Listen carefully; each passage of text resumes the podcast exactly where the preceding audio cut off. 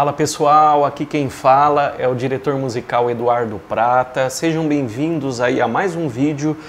E o tema de hoje é direcionado aos amigos compositores. Eu tenho recebido aí uh, inúmeras perguntas de compositores aí de todo o Brasil referente ao tema como enviar uma música, ou seja, cuidados ao enviar uma música. Muitos compositores estão tendo problemas aí ao enviar músicas via grupos WhatsApp, grupos do Facebook. E então eu resolvi aqui enumerar aqui uma série aqui de cuidados, oito cuidados aqui que você compositor deve tomar ao enviar uma música sua para análise, para apreciação de um produtor musical, enfim, é, para um artista. Então vamos lá. O primeiro cuidado que você deve, você compositor aí deve tomar ao enviar uma música sua é que você tenha feito o registro dessa música na BBN, ou seja, na Biblioteca Nacional.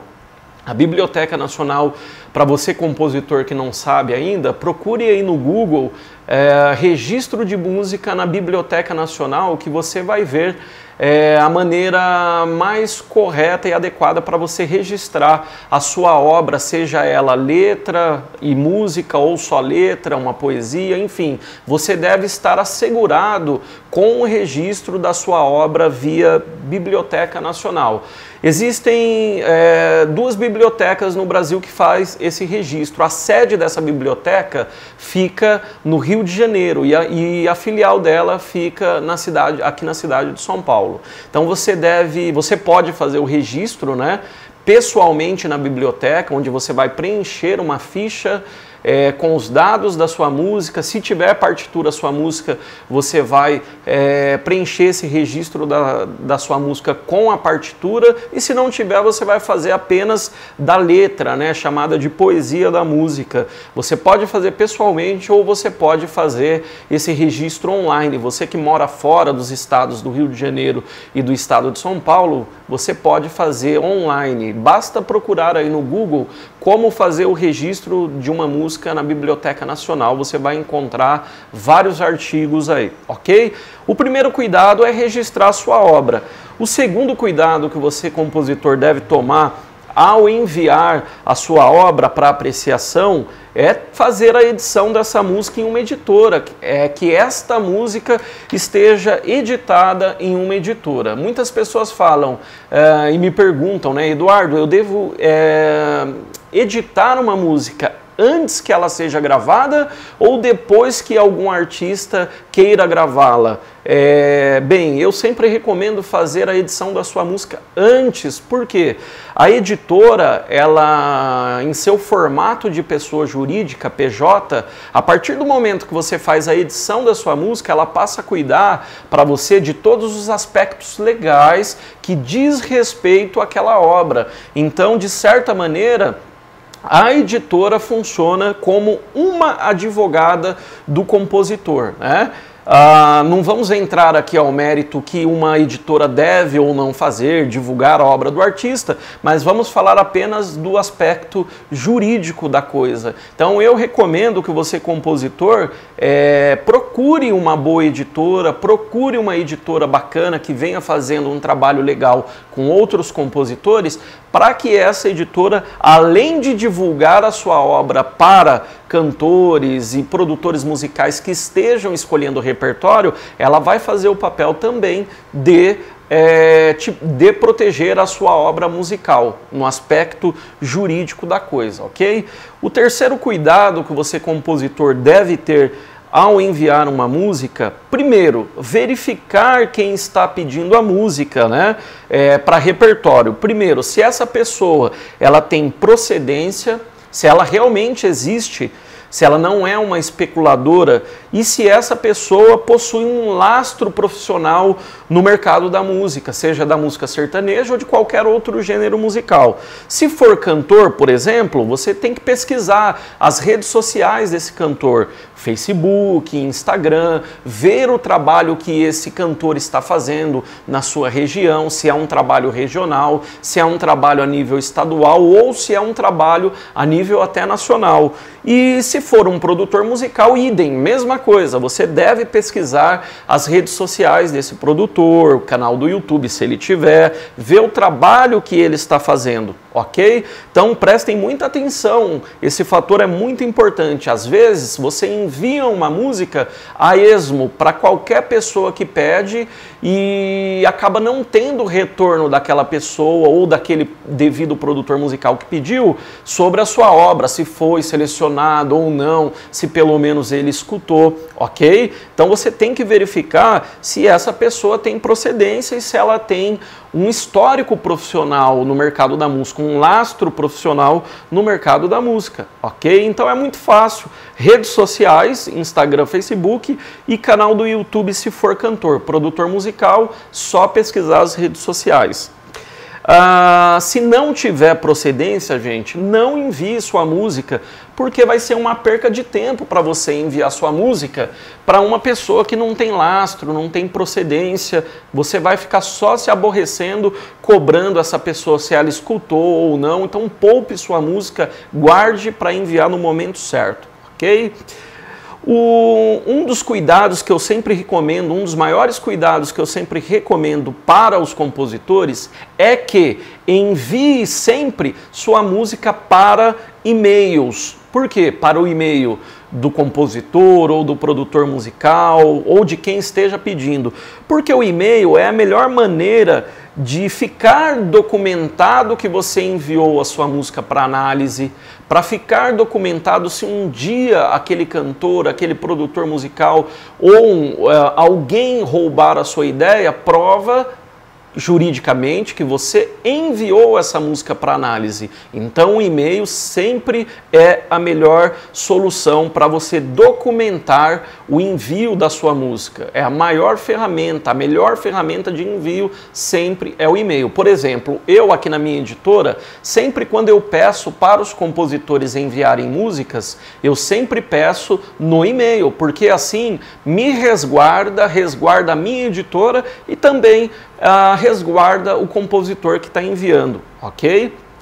Vamos lá, mais um cuidado. WhatsApp. Gente, esse é um dos maiores problemas que os compositores agora da atualidade vêm enfrentando com o envio de músicas no WhatsApp. Ou seja, é, produtores e cantores clonando suas músicas, copiando ideias, trecho de letras, harmonia, melodias. É, eu ouço constantemente ah, no meu dia a dia aqui da editora e da produtora, muitos compositores se queixando: olha, fulano de tal pegou um trecho da minha música, pegou a letra, pegou a harmonia, pegou a melodia, isso dá plágio. Eu não vou entrar aqui a fundo no assunto de plágio, que pode ser, até ser um tema para o próximo vídeo, mas tomem cuidado ao enviar sua música uh, no WhatsApp em grupos desconhecidos, ok? Até mesmo para outros compositores e cantores é, que não têm procedência e lastro profissional. Talvez essas pessoas só querem sugar e roubar aí a sua ideia, a sua criatividade. Porque o que os compositores melhor têm é a criatividade e, as ideias, né? E se as pessoas, outras pessoas roubarem isso de você, estão ah, pro, propositalmente roubando aí o seu ganha-pão, o seu futuro. Então, tomem muito cuidado com o WhatsApp. Por isso que eu nunca peço envio de música para grupos do WhatsApp ok? Uh, gente, tomem cuidado por aí com os famosos compositores Frankenstein, ou Frankenstein, né? É, porque esses compositores tá cheio por aí, os famosos compositores Frank, é, Frankenstein, né? Que picotam pedaços de letras de um e de outro, pedaço de melodia de um, pedaço de harmonia é, de uma outra música e acabam montando a sua música com a ideia de um, do outro, daquele, do outro ali. Então tomem muito cuidado com esse tipo de compositores. E olha, eu aqui no dia a dia aqui da editora, da produtora, vejo muito isso, é, pedaços e fragmentos de músicas em outras músicas famosas que lembram letras de compositores pequenos e médios. Então tome muito cuidado com os famosos compositores Frankenstein aí. Vocês devem conhecer inúmeros, né? Uh, um outro cuidado, cuidado com o especulador. O que é o especulador? É aquela pessoa que procura você sempre para tirar proveito, ou seja, ela quer apenas ver o que, que você está fazendo, quais são suas ideias, como é que está aí a sua criatividade, o especulador é aquela pessoa interesseira, calculista, fria, que fala com você de uma maneira que como tudo estivesse bem, mas no final o especulador ele só quer tirar proveito é, para si. Então tomem muito cuidado. O especulador às vezes está do seu lado um outro amigo compositor, né? um produtor musical, um cantor, enfim, tomem muito cuidado com esse especulador. De 20 anos de profissão, eu desenvolvi uma percepção e um feeling muito grande para isso. Então, quando aquela pessoa cola em mim, quando aquela pessoa quer ficar do meu lado, eu já percebo logo de cara se é ou não um especulador. Quando ela começa a perguntar demais, como é que tá as coisas, é, se eu estou produzindo bastante, se eu tenho bastante artista no casting, eu já sei que ela é uma especuladora. E você, compositor, também. Tome muito cuidado. Quando alguém colar do seu lado perguntando quantas músicas alguém já gravou sua, enfim, é, como que você está naquele mês. Às vezes, nem sempre todos são especuladores. Por isso que você precisa ter um feeling